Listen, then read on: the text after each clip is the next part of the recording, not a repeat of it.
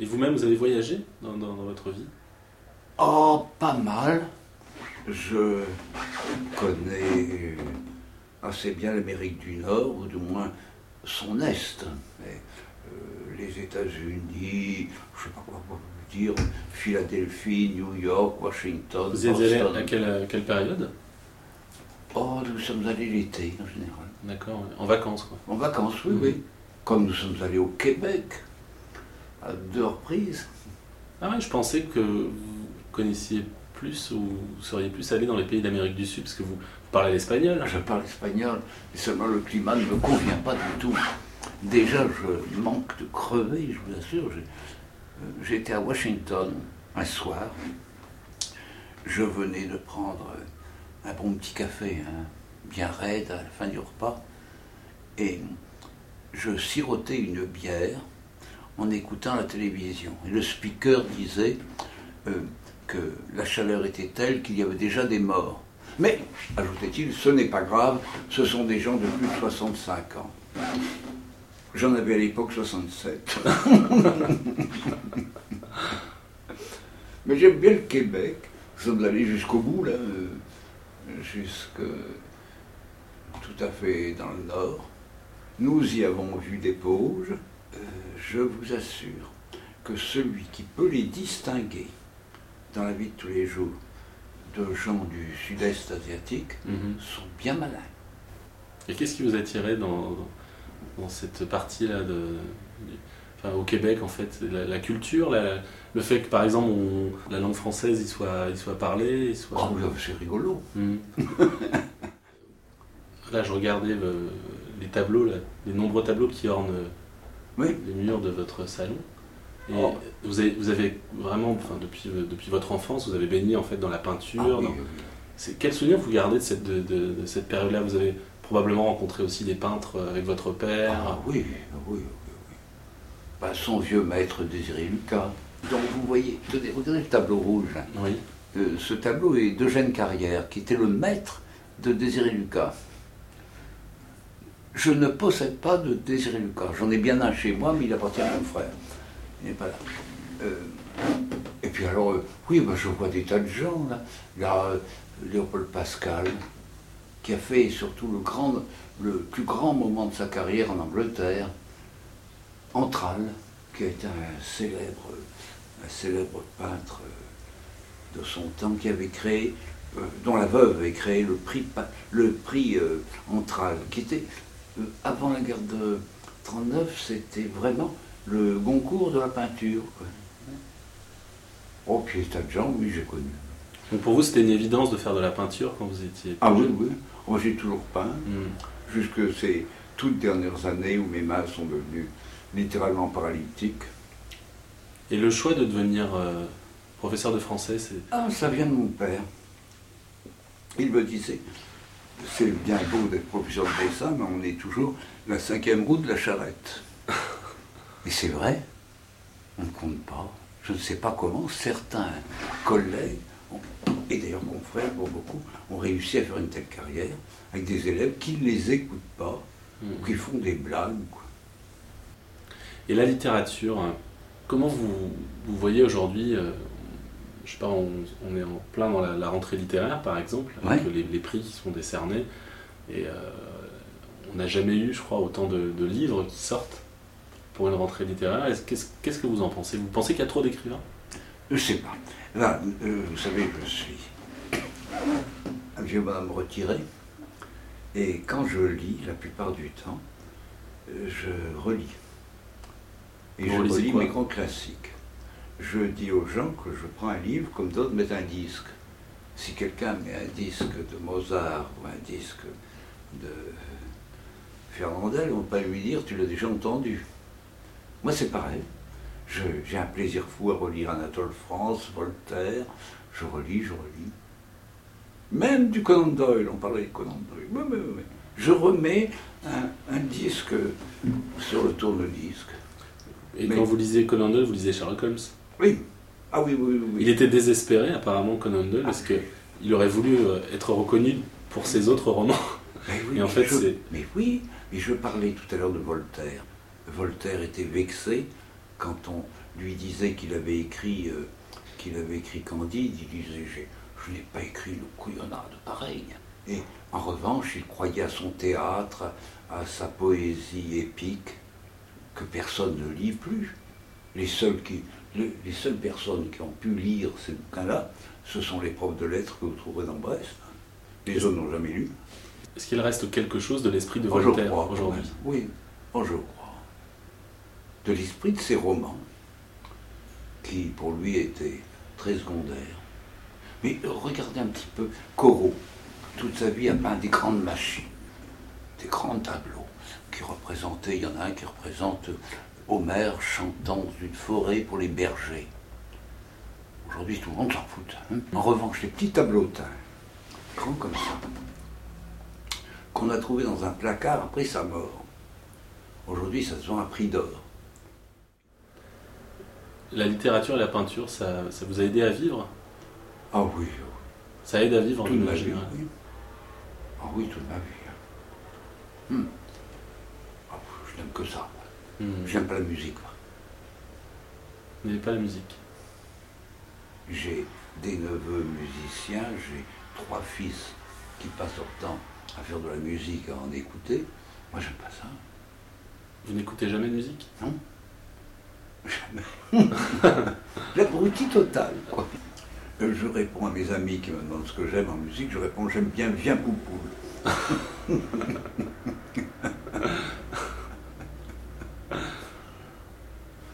non, non, une petite chanson populaire. J'aime bien. Brassens, j'aime bien. mais Enfin, je ne resterai pas des heures écouter. Non, non, non. Alors que je passe des heures à lire et relire un livre. Le vieil Anatole en particulier, c'est une de- mon vieil ami Macorlan, j'adore aussi. Macorlan. C'est l'auteur que j'ai le mieux connu, parce que je l'ai rencontré jusque presque à la fin de sa vie. Quoi. À Paris toujours, je n'ai jamais été à Saint-Cyr-sur-Morin, où il avait sa Mhm. belle maison. Et chaque fois qu'il me donnait un petit rendez-vous, c'était à, à Paris, à Montmartre.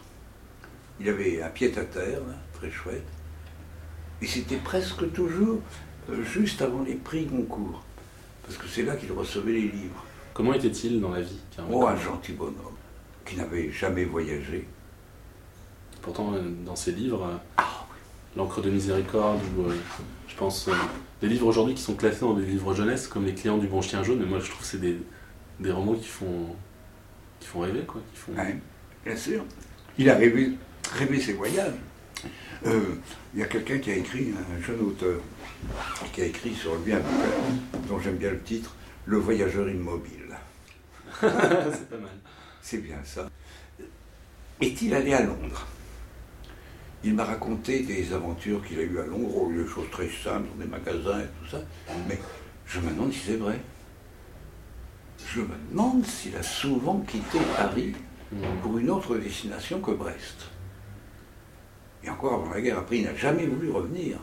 Mon père l'a supplié plusieurs fois, non? Pourquoi il ne voulait pas revenir? Parce qu'il ne voulait pas voir ce qu'était devenu Brest. Ah oui, il était attaché au Brest Ah. euh, d'avant le- les bombardements. Le Brest de ses romans, quoi. Ah oui, il ne voulait pas. Et comme il avait une tête de mule, un jour il lui avait répondu comme oui, peut-être à telle occasion. Et puis, aussitôt après, mon père a reçu une non, non, non, je n'y en ai pas. J'ai connu comme ça, grâce à mon père, quelques auteurs. Le vieux Toulouse, Mac Jacob, dont je me souviens bien. Et pourtant, hein, Figure quimpéroise. oui, oui. Je l'ai vu quand j'étais jeune, quand j'étais enfant, plusieurs fois à Quimper, et deux fois chez Saint-Paul-Roux à Camaret. Mais je n'ai pas connu le superbe qui était très dandy. Et tout ça. Mhm. Moi, celui que j'ai connu, c'est celui qui s'appelait lui-même le pauvre Max, avec son béret basque, Mhm. l'air toujours à moitié clodo. Un jour, mon père le trouve à Quimper et il lui dit oh, bah, Tiens, viens avec, viens avec nous, on, ren- on rentre à Camaret. Tu iras chez Saint-Paul Oui, mais j'ai pas de chaussures. Il était en pantoufles. Il vient comme ça. Et il est parti. Vous lisez des, des auteurs contemporains? Enfin, contemporains, j'entends euh, euh, récents, aujourd'hui. Ou alors, non, vous lisez, Non, je relis plus.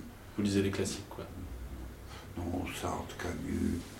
Jules Romain, quelquefois, il m'amuse. Donc, les auteurs vraiment contemporains, j'en ai parcouru beaucoup, mais je n'ai plus envie de les relire. Une fois lu, c'est lu.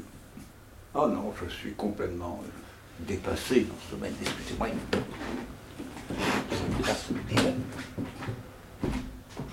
Non, vraiment dépassé complètement.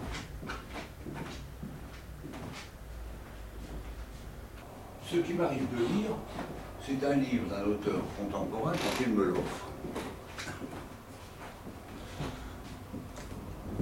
Non, vous voyez, ce que j'achète souvent, c'est des ouvrages euh, d'historiens. Je suis plus intéressé par ça.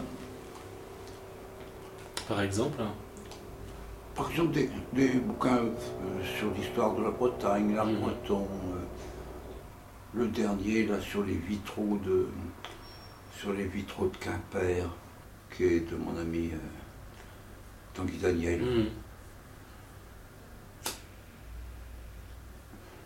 Ça encore, ça me touche. Oh, il faut se retirer à un moment de la civilisation. j'ai envie de vous donner une, une liste de mots comme ça, enfin des mots, des Mhm. noms euh, communs ou propres, et vous me dites ce que ça évoque pour vous. Vous voulez bien? Eh, plaisir. Alors si je vous dis, on va, on va commencer euh, par un peintre, Dali. Ah, si, ah, j'aime bien Dali. Dali, j'ai- j'aime beaucoup Dali, et je suis un peu déçu quelquefois quand je le vois de près. La touche n'est pas belle, mais après ça, c'est bon, un type d'une imagination. Oh oui, Dali, il fallait qu'il qu'il existe. Euh, si je vous dis République, Une est indivisible, je ne sais pas moi. Oui, ça me paraît. si je vous dis monarchie, Oh, c'est le passé. Je comprends que certains peuples le conservent. C'est une jolie tradition. C'est pratique d'autre part parce qu'il n'y a pas d'élection présidentielle. Ah, je vous assure que quand ils nous regardent, je pense que les Britanniques, les Danois, les Marocains, les Belges doivent rigoler. Quoi. vous suivez le- la politique? Ah oui, ah, de- d'assez près, oui. Mhm.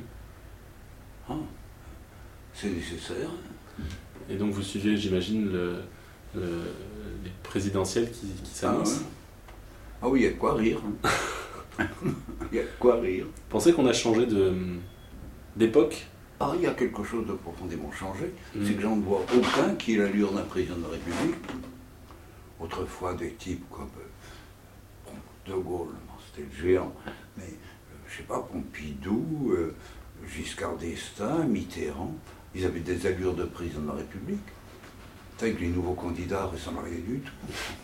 Mais enfin, euh, président, maintenant c'est pour 5 ans, c'est plus très important. Le quinquennat fichu, la 5ème République en l'air. Vous étiez pour euh, plutôt un septennat. Ah oui. Ah oui. Le temps de faire quelque chose. Que maintenant, vous voyez bien que, euh, à peine élu, le président est en train de songer à sa succession, hein, Mm, mm, mm. comme en Amérique. Si je vous dis cinéma, Ah ben, je n'y vais plus depuis longtemps. Je- les seuls films que je vois, ce sont ceux qui sont retransmis par la télévision, ce qui est euh, un péché. Un jour, j'ai entendu un cinéaste dire ceux qui voient un film à la télévision sont comparables à ceux qui parlent d'un tableau quand ils ont vu une carte postale mm, qu'il représente. Et je crois que j'en suis, je suis dans cet état-là. Non, je- Depuis Blanche-Neige et cette nage.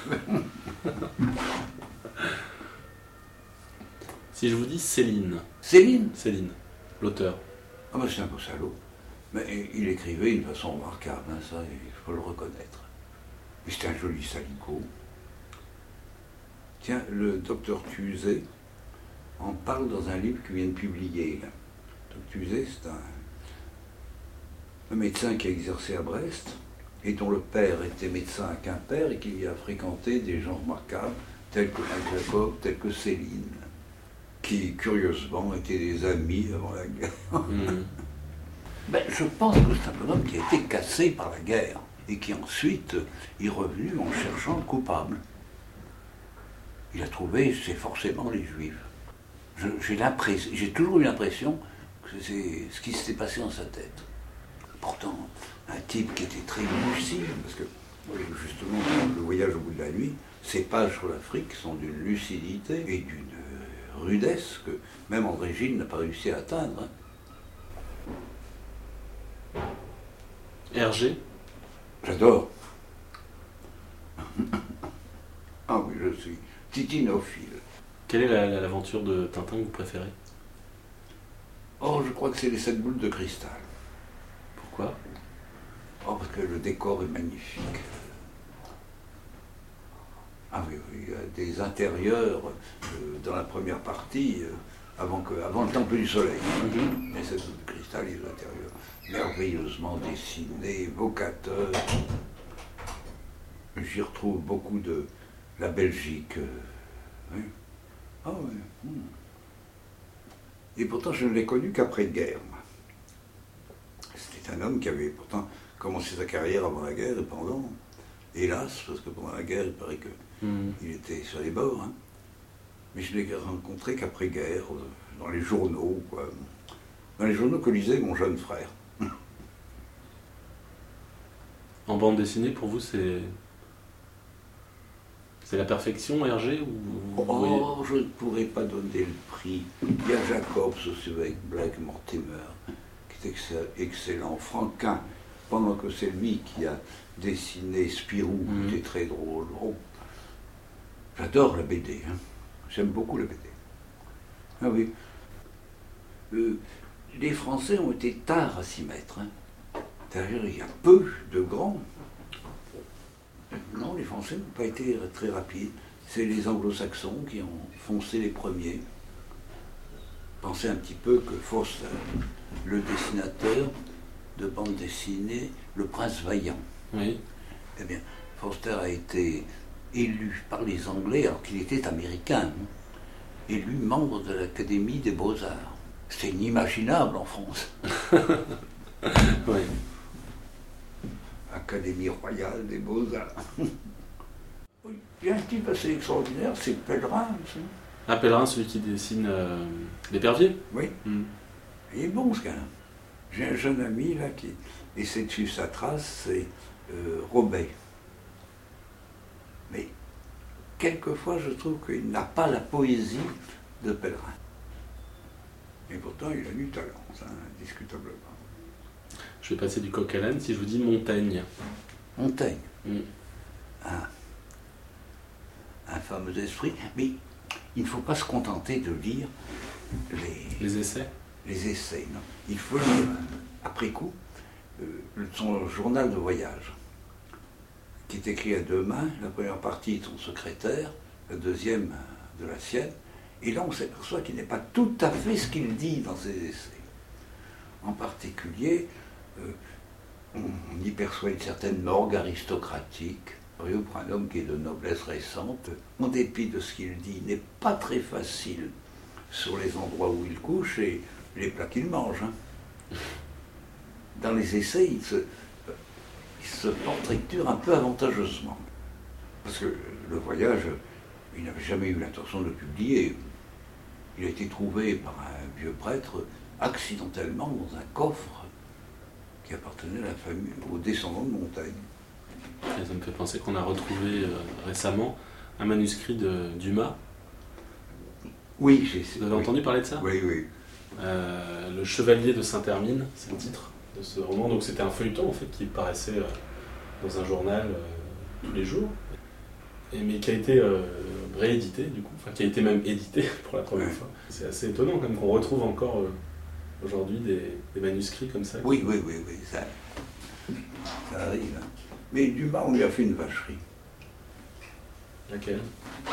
Le maître au Il avait demandé à passer son éternité dans son village. C'était clair. Heureusement on n'ira pas déterrer Lamartine, qui a dit à la fin de sa vie J'ai vécu pour le peuple et je veux dormir seul. Ça fait toujours bien le ministre de la Culture, le président de la République, tout le monde se déplace. Oh, Ernest Renan pourrait très bien être dépioté, là. Hmm. Je suis pas tant à tout. Vous trouvez ça toujours un peu ridicule, en fait, les, les honneurs qu'on puisse qu'on peut rendre comme ça quand même. hein. Hmm. Quelquefois, il faut le faire.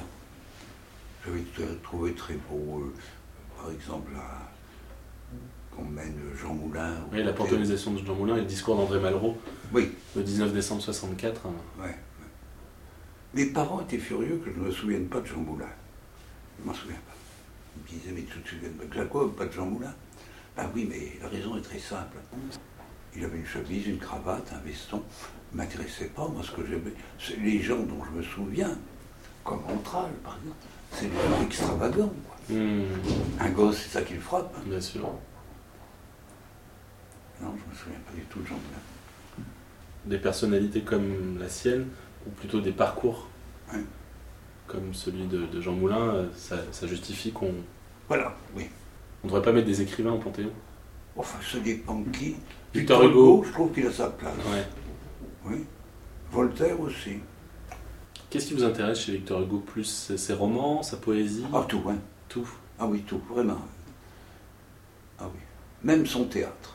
Son théâtre Je aussi dis même parce que c'est certainement ce qui m'intéresse au moins. Hernani ou- Oui.